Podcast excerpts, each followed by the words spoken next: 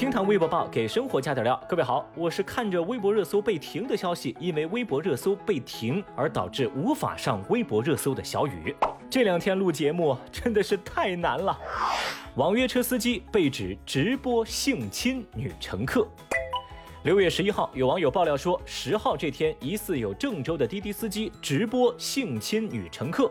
据网传的直播录屏显示，这个司机先是对着镜头说准备了迷奸药水，给直播间的观众展示如何搞定女乘客。当司机接到了女性乘客的单子的时候，先是在车上跟女孩聊天，还要女孩的微信，使女乘客放松警惕。随后呢，以买水为由停车，并提出车内有异味，要喷点香水。实际上喷的就是之前这男的准备好的所谓迷奸药水。当司机回到车内，后排的女乘客已经昏睡了过去。这滴滴司机啊，就跟直播间的观众互动，叫嚣着：“你们刷礼物，我就脱他衣服。”最后就性侵了这位女孩。这位司机在直播当中透露，像这种玩法呀，不止他一个人在搞。消息一出，引发微博网友们的集体愤慨。但由于热搜榜已经停更，目前事件的关注度并不高。不过滴滴方面反应迅速，立马在官微发布回应，针对此事已经报警了，并且正在紧急核实中。事件真相究竟如何呢？目前为止，我们还不得而知。先劝一句啊，大家先别急着喷滴滴。小雨觉得这事儿啊，不排除有演的可能性。但无论真假，都希望能严惩这些败类。盲人练一年的字儿才离成婚。最近，宁夏银川一对老夫妻历时两年，终于在当地的民政局完成了离婚手续。老人家的女儿说，父母感情破裂多年，需要办理离婚，但由于妈妈是盲人，手也因为风湿变形，签不好自己的名字。而从二零一八年开始，他们就多次到当地的民政局办理离婚手续，但都因为签字不合格，导致离婚手续无法办理。最后呢，自个儿的妈妈练了一年的字儿。终于在工作人员的引导之下办完了手续。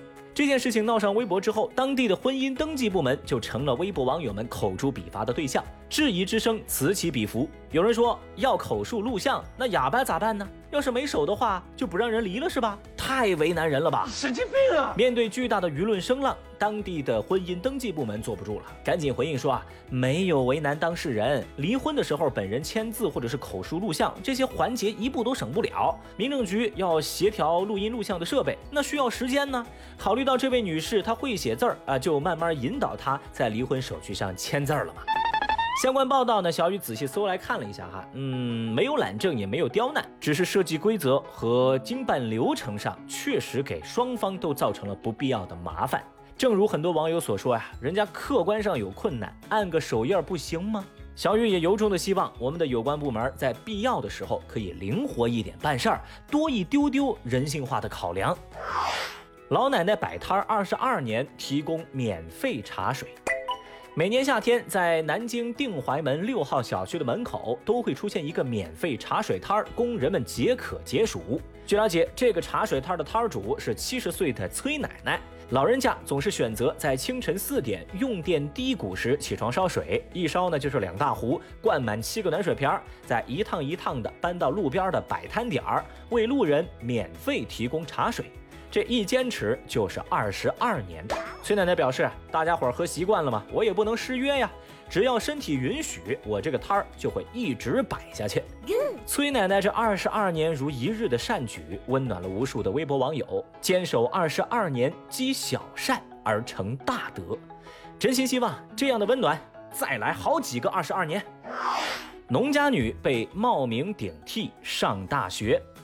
十号，山东聊城的陈女士在报考成人高考时，各方查证发现，自个儿当年被人冒名顶替进入了山东理工大学就读。之后，那个人还以自己的身份顺利毕业，还参加了工作。而出身于贫困家庭，以为自己高考落榜的陈女士，命运从此发生改变，她踏上了漫长的打工生涯。陈女士的丈夫表示，妻子知道自己被冒名顶替上大学之后，情绪就非常激动，一提到这事儿就止不住的哭。媒体从校方得知，冒名顶替者在县城附近的某个乡镇上工作。之后呢，当地又通报说，顶替者陈某某现在已经被停职了，而相关情况还在进一步的调查当中。各位朋友，冒名顶替上大学，苦主本身被耽误一辈子的事儿，已经不是头一回发生了吧？有一说一啊，要想顶替一个人上大学，可真不是一件简单的事儿。首先，你要能搞定相关部门伪造身份证明；其次，要搞定另一个相关部门得到成绩档案，并且一档。紧接着，你还得搞定一个相关部门，把你的资料录入到系统当中。最后，要能搞定调档大学的相关部门，把这货不对版的情况掩盖过去，核查通关。所以这么梳理下来，咱就会发现啊，这事儿无论是正推还是要倒推，就一个结论，不简单呐。好了。以上就是今日份听堂微博报喽，记得打开你的手机淘宝，在搜索栏输入暗号“叨叨主播小雨哥”，领取小雨为您准备的购物红包哦。